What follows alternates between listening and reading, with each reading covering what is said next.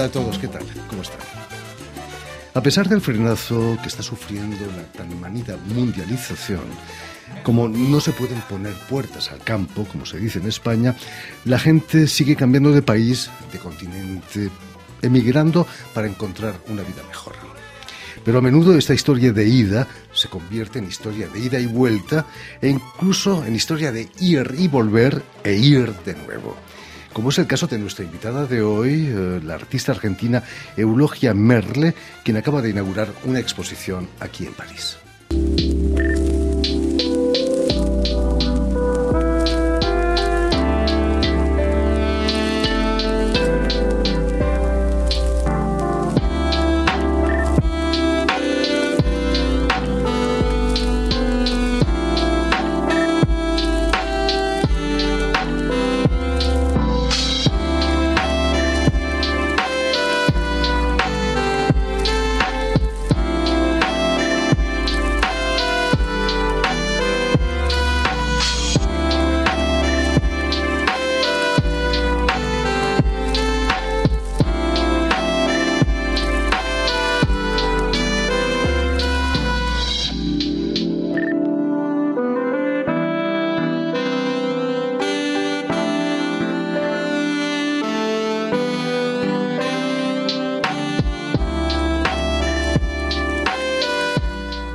Y precisamente para hablarnos de su exposición en la Galería Argentina, aquí en París, y de su trayectoria en el mundo del arte, Elogia Merle ha sido tan amable de, venir hasta nuestros estudios. Muy buenas tardes, Elogia. Buenas tardes. Y sobre todo, muchísimas gracias por, haber hecho el esfuerzo de venir hasta nosotros en un día un poco extraño, ¿no? lleno de manifestaciones y huelgas aquí en París. Eh, ¿Todo bien el trayecto hasta, hasta la radio? Pues tengo que decir que sí, que la verdad que fue bastante ha pasado inadvertido. Eh, llegamos hoy y del aeropuerto a, donde nos quedamos mm, sin indicios de, huelga ni de, ni de demoras y hasta aquí un poco lo mismo. Imagínate. Ahora. Eh, tu exposición la titulas Ir y volver e ir. Eh, ¿Es la historia de tu vida, quizás? Sí, sí, es un poco, un poco porque ya hace 20 años que vivo en Madrid, a pesar de que los primeros 10 años vivía seis meses en Madrid, seis meses en Buenos Aires, haciendo como primavera-verano. y, luego, a raíz de ser madre, eh, me tuve como que estabilizar un poco, porque mm, no se puede con un niño pequeño mantener esa, esa forma de vida. Y, pero realmente mm, esta, esto de la migración ¿no? y de asumirse migrante o de, o de asumirse que uno está establecido en un país que no es el, el, suyo de origen, a mí como que me tomó por sorpresa.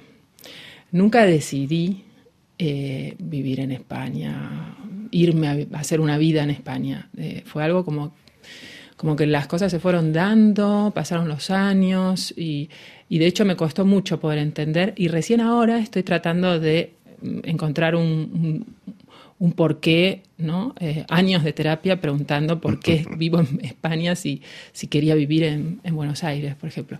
Por eso también hablo de esto de que en realidad por lo menos mi forma de emigrar o mi forma de ser una extranjera eh, o ser, no sé, eh, estar en tierra mm, extraña. extraña, aunque bueno, después de 20 años ya no sabría. Bueno, es eso un poco, ¿no? Eh, ya soy, sigo siendo extraña en Madrid tal vez y ya soy extraña en Buenos Aires. Em, y, y, realmente no es, no es en búsqueda de una vida mejor, porque mi vida en Buenos Aires soy bastante afortunada y tengo pertenezco a una familia mm, clase media intelectual, digamos, no, no eran esos mis motores que alguien puede decir, bueno, sí, mira, por una necesidad o por dificultades, en ¿no? persecuciones, realmente no. Pero sin embargo había como una pulsión de buscar algo, ir en búsqueda de algo y tal vez... Eh, pertenece más al orden de lo emocional, de, lo, de, de los vínculos, de los roles, de las familias, ¿no? A veces a unos... De hecho, yo estoy en Madrid sola, ¿no? Entonces, y mi familia más cercana la tengo a 12.000 kilómetros. Es como mm, eh, ponerse a pensar un poco eso. Sí, pero también es como eh, una necesidad para poder ser, ¿no? Fuera del entorno eh, que a veces lo, determina uno o que a veces es uno puede ser hasta expulsado de, la tribu, ¿no? Entonces puede haber dificultades para que uno pueda eh, seguir mm, viviendo donde nació y que es más complejo eh, que simplemente porque tiene sus, tiene sus cosas buenas y sus cosas malas, evidentemente. Y recién, recién ahora me estoy dando la posibilidad de pensar que tal vez eh, me vaya a fincar en, Madrid. Mis amigos se ríen mucho porque yo siempre estoy de paso. Siempre estoy de paso, siempre estoy volviendo, siempre estoy volviendo. Eh, es como abrir un cuaderno nuevo, ¿no? Cuando uno cambia de país. Es... Claro, tienes la maravillosa oportunidad de reinventarte. Exactamente. Entonces, sí. Permíteme, Eulogia, que recuerde a nuestros oyentes que, has nacido en Buenos Aires en 1979, donde vas a realizar estudios de Bellas Artes. ¿Qué, es lo que te llevó a las Bellas Artes? ¿El dibujo? Quizás esa pasión que tienes por el dibujo. Sí, la verdad que yo vengo de, mi madre es artista, a pesar de que ella nunca, digamos, expuso ni, ni se abrió, pero ella tiene una obra que explora de toda la vida y tiene y daba clases, tiene un taller tenía un taller en mi casa, en una casa vieja, grande, enorme, un taller maravilloso del tipo de Arno Stern, de, de, expresión libre, y yo mamé eso desde pequeña, con el agravante de que soy una niña, era una niña que tenía ciertas aptitudes para el dibujo. Digamos, se puede decir que tengo como la, ¿no? Eh, ojo, cerebro, mano alineado y que soy capaz de representar lo que veo desde pequeña. y eso a, mi madre, que viene como, mi madre es más de la rama, digamos, pictórica y yo soy más dibujante, ella para eso era fascinante y, entonces yo vengo de un ambiente facilitador. Simplemente nunca dejé de dibujar eh, y tuve eh, toda mi vida eh, aplicado al dibujo a, diferentes trabajos o oficios que me han dado de comer. Siempre he vivido del dibujo. Es lo, que mejor sé hacer, creo. ¿Qué, ambiente se respiraba allí en Bellas Artes, en, Buenos Aires, claro. a finales del siglo pasado? Claro, justo, justo cuando yo entro a estudiar en Buenos Aires eh, había una, eh, un, momento de, de cambio, ¿no? Eh, porque estaba todavía el, método tradicional del, profesorado, ¿no? con el maestro ¿no? y el taller eh, y eh, los, alumnos, ¿no? los discípulos y estaba como cambiando a, a, ser un método más universitario, ¿no? que haya muchas materias, más como más alumnos por clase.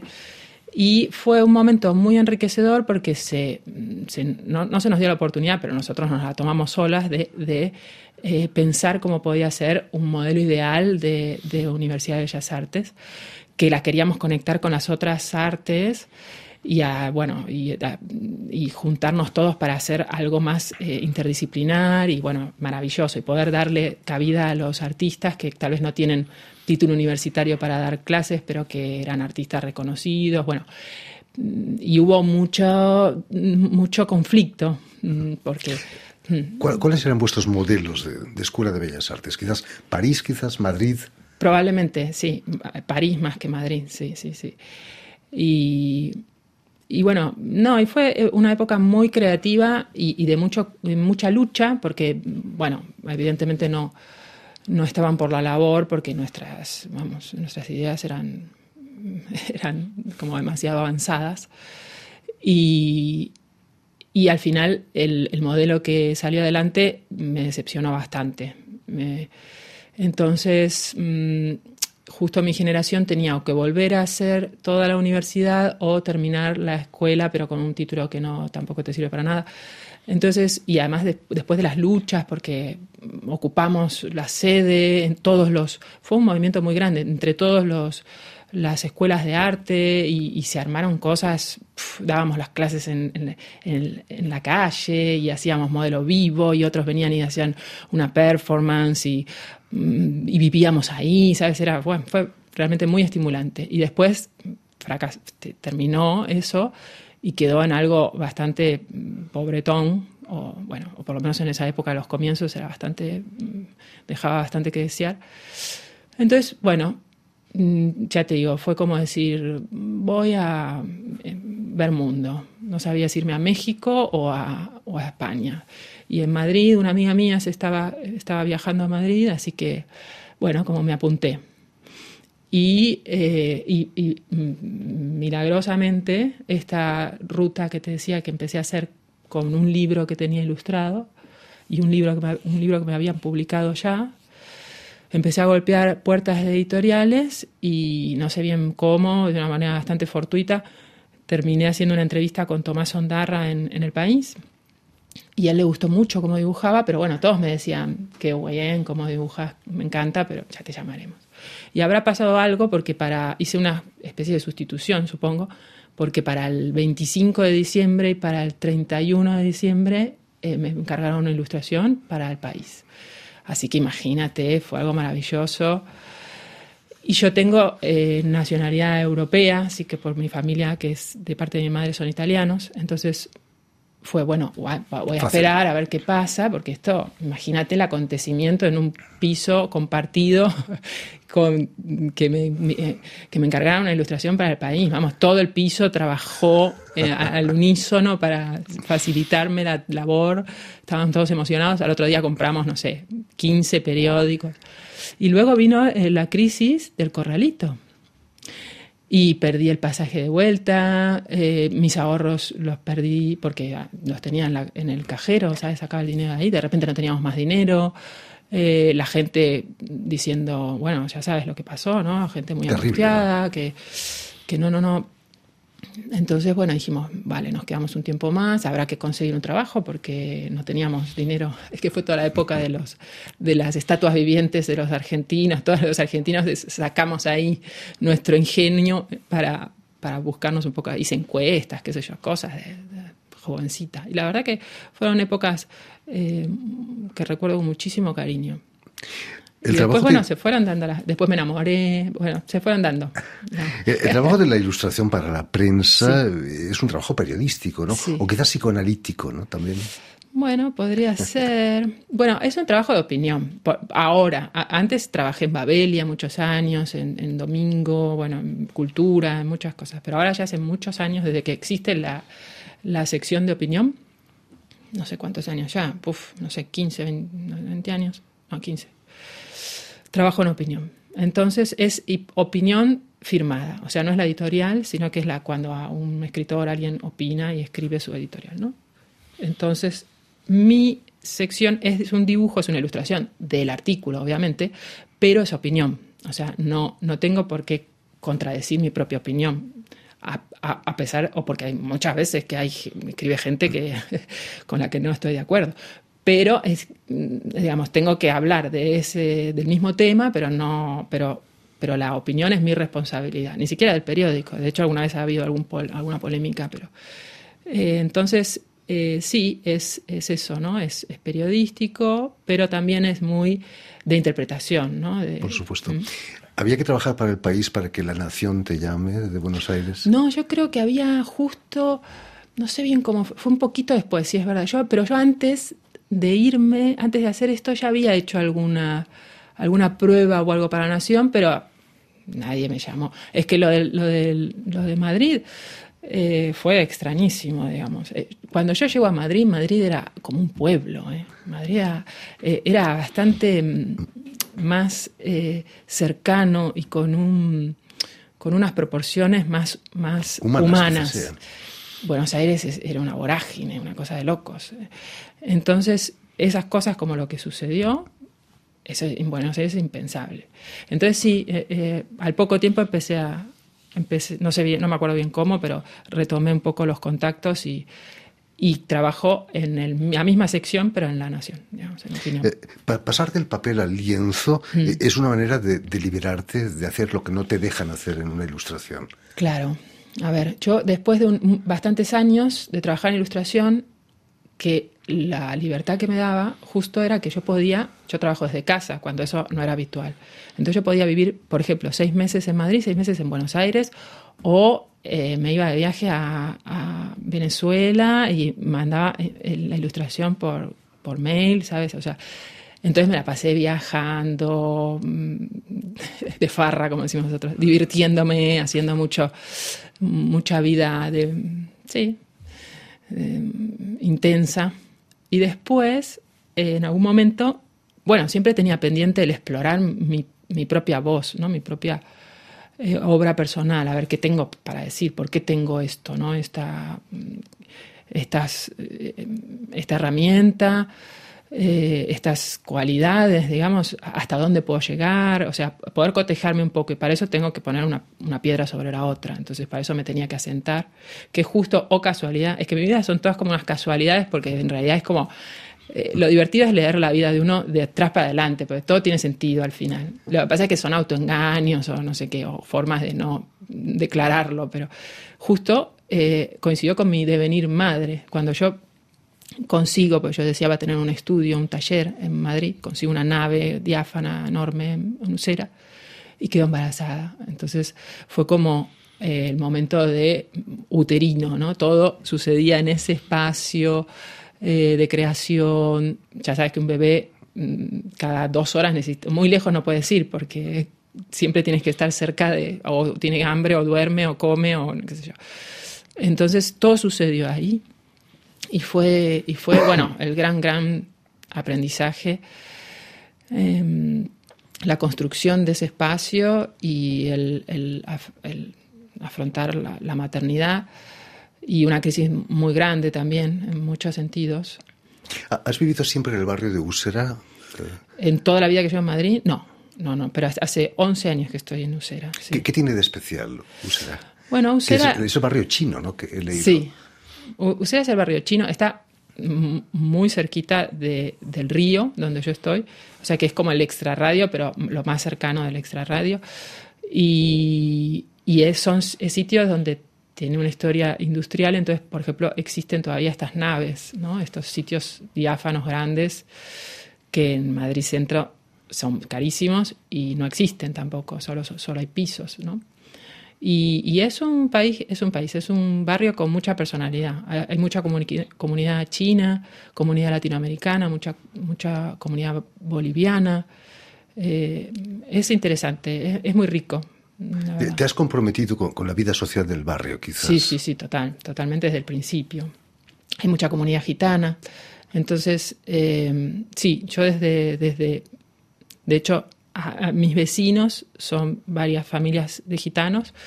Y, bueno, un poco para mí era, yo tengo una nave enorme donde trabajo y ellos viven las familias enteras en habitaciones. ¿no? Entonces para mí era importante eh, devolver ¿no? La suerte que yo tengo. Y entonces hice un, durante años unos talleres gratuitos para los chavales, para los niños eh, gitanos de mi alrededor. Y fue la verdad que súper enriquecedor. Los mejores alumnos que he tenido, o bueno, los más apasionados alumnos que he tenido nunca. Y ahora ya son chavalotes, algunos hasta están casados y tienen hijos, muy jóvenes, pero padres, y, y, me siguen diciendo la profe en el barrio, así que... A, ese compromiso social mm. hay que unir un compromiso científico. En La Coruña trabajaste como una loca sí. para el Museo de Ciencias de La Coruña. Sí. Eh, 100, 100 dibujos de, de, artistas ilustres, ¿no? Sí. Perdón, de científicos ilustres. Sí, sí, más de 100. Sí, de inventores y de la península ibérica, porque hay desde, vamos, desde antes de que se, se constituyera España como, como sí, ¿no? Sí, eh, para, fue para la inauguración eh, que se hizo, eh, porque ese es el, el Museo Nacional de, de, Ciencias y Tecnologías que está en Coruña. Y no me acuerdo si fue en el 2019 o en qué año. Mm, no, 2019 no puede ser porque fue antes. 2000, 2011. Creo. 2011, ah, vale, vale. Uf, se me pasaron 10 años, así como si nada. 2011. Eh, sí, hay un muro, un mural muy grande que son como un homenaje a estos inventores, inventoras, soy dos mujeres nada más, eh, que son retratos, y eso está ahí, es un mural eh, permanente, que son unas impresiones en metacrilato de, los retratos que hice, de 60 por 60, en un muro inmenso, no sé cuánto mide ahora, no me, ni me acuerdo, pero es una locura. Y el museo es hermoso. Para mí fue, vamos, un trabajo maravilloso. Además me fui a Coruña eh, a trabajar muchísimo, pero todas las mañanas me, me iba y me daba un, un, baño con unas señoras ahí en, en, en la playa, cual, no me acuerdo cómo se Son llamaba. Privilegios del artista. ¿eh? Bueno, era lo único que hacía durante el día, ir, porque además mi esperanza era eh, que me sucediera lo que a esas señoras que tenían, como no se sabía si tenían 100 años o 15, porque tenían, o sea, eran inmortales. O sea, y haga frío, llueva, eh, lo que sea, a nadar. A nadar. Una, llenas de vida. Volviendo, a la exposición que acabas de inaugurar aquí en París, en la Galería Argentina, ¿qué, ¿qué, qué, significa para ti exponer en la capital francesa, aunque sea en territorio argentino? Claro, bueno, no sé, una maravilla, no me lo puedo creer todavía. Es un regalo. Hubieras podido venir a París también, ¿no? Hace 20 eh, años. Cuando desembarqué por aquí, tengo, a mí ya te digo, estaba muy, muy eh, vinculada con, la literatura española, con el arte español, ¿no? Eh, desde Goya hasta Saura, o sea, me siento muy, más que, lo, más que mi vínculo con, con París o con Francia, la verdad me siento más identificada. a pesar de que de alguna manera mis ancestros también fueron eh, franceses, pero no sé, no, no, no, tenía, no tenía ningún vínculo con, con, Francia. París, con Francia, sí. ¿Conocías París ya quizás? No, no, no, conocí, eh, ahora de esta vez sí, sí, ya conocía, pero hacía mucho que no venía, hacía muchísimo que no venía, porque un poco toda la época de la maternidad y esto del taller y el útero y construir todo ahí adentro, viajo poco, Esa, o sea, voy de un extremo a otro, antes no para viajar, ahora no viajo nada. Bueno, ahora estoy entrando tal vez en otra etapa, mi hijo ya es más mayor, más grande. ¿Qué, impresión te ha dado París, a pesar de, las huelgas? Y, y, había mucha basura en la calle, me imagino. Ahora esta vez sí. La otra vez eh, que vine, hace dos semanas, no, no, no noté lo de las basuras, la verdad. París es eh, una locura de precioso, o sea, se pasa de hermoso todo lo que es. Me encanta perderme por las callecitas y, encontrar sitios, la verdad que es... Eh, igual me, me, me parece, me, se me asemeja mucho, me, hace recordar a Buenos Aires, ¿eh? algunas avenidas ahí en la, en la, zona vieja, en Congreso de Buenos Aires, los edificios tienen ese, son primos. Lástima que en Buenos Aires no hay ningún plan de respeto de las construcciones estas maravillosas y tal vez se las tiran abajo para construir, no sé, un edificio en cinco minutos. En fin, muchísimas gracias, Eulogia. Eulogia Merler. Mucho éxito en esta exposición en la Galería Argentina. Eh, permíteme también que dé las gracias a Tiffany Menta y a Julian Leng, quienes se han ocupado hoy de la realización del programa. Y también saludar a nuestros telespectadores, porque también los tenemos, que nos siguen en toda América Latina, en Buenos Aires, por supuesto, no sé si en Madrid, por cierto, gracias a la cadena Unión Continental Latinoamérica, que es la cadena de televisión de la OEA, la Organización de, Estados Americanos, y una red que se llama TAL, la red TAL, que reúne televisoras públicas y universitarias de toda América Latina. Fenomenal. Yo le quería, quería dar las gracias a, a la persona que ha hecho los vídeos que habéis visto, que vieron, que es el proyecto Citrón. ¿eh? Y nada, quería nombrarla que, ha hecho un trabajo magnífico. bueno, gracias. Y a ustedes muchísimas gracias por su atención y les damos cita para una nueva edición de El invitado de Radio Francia Internacional.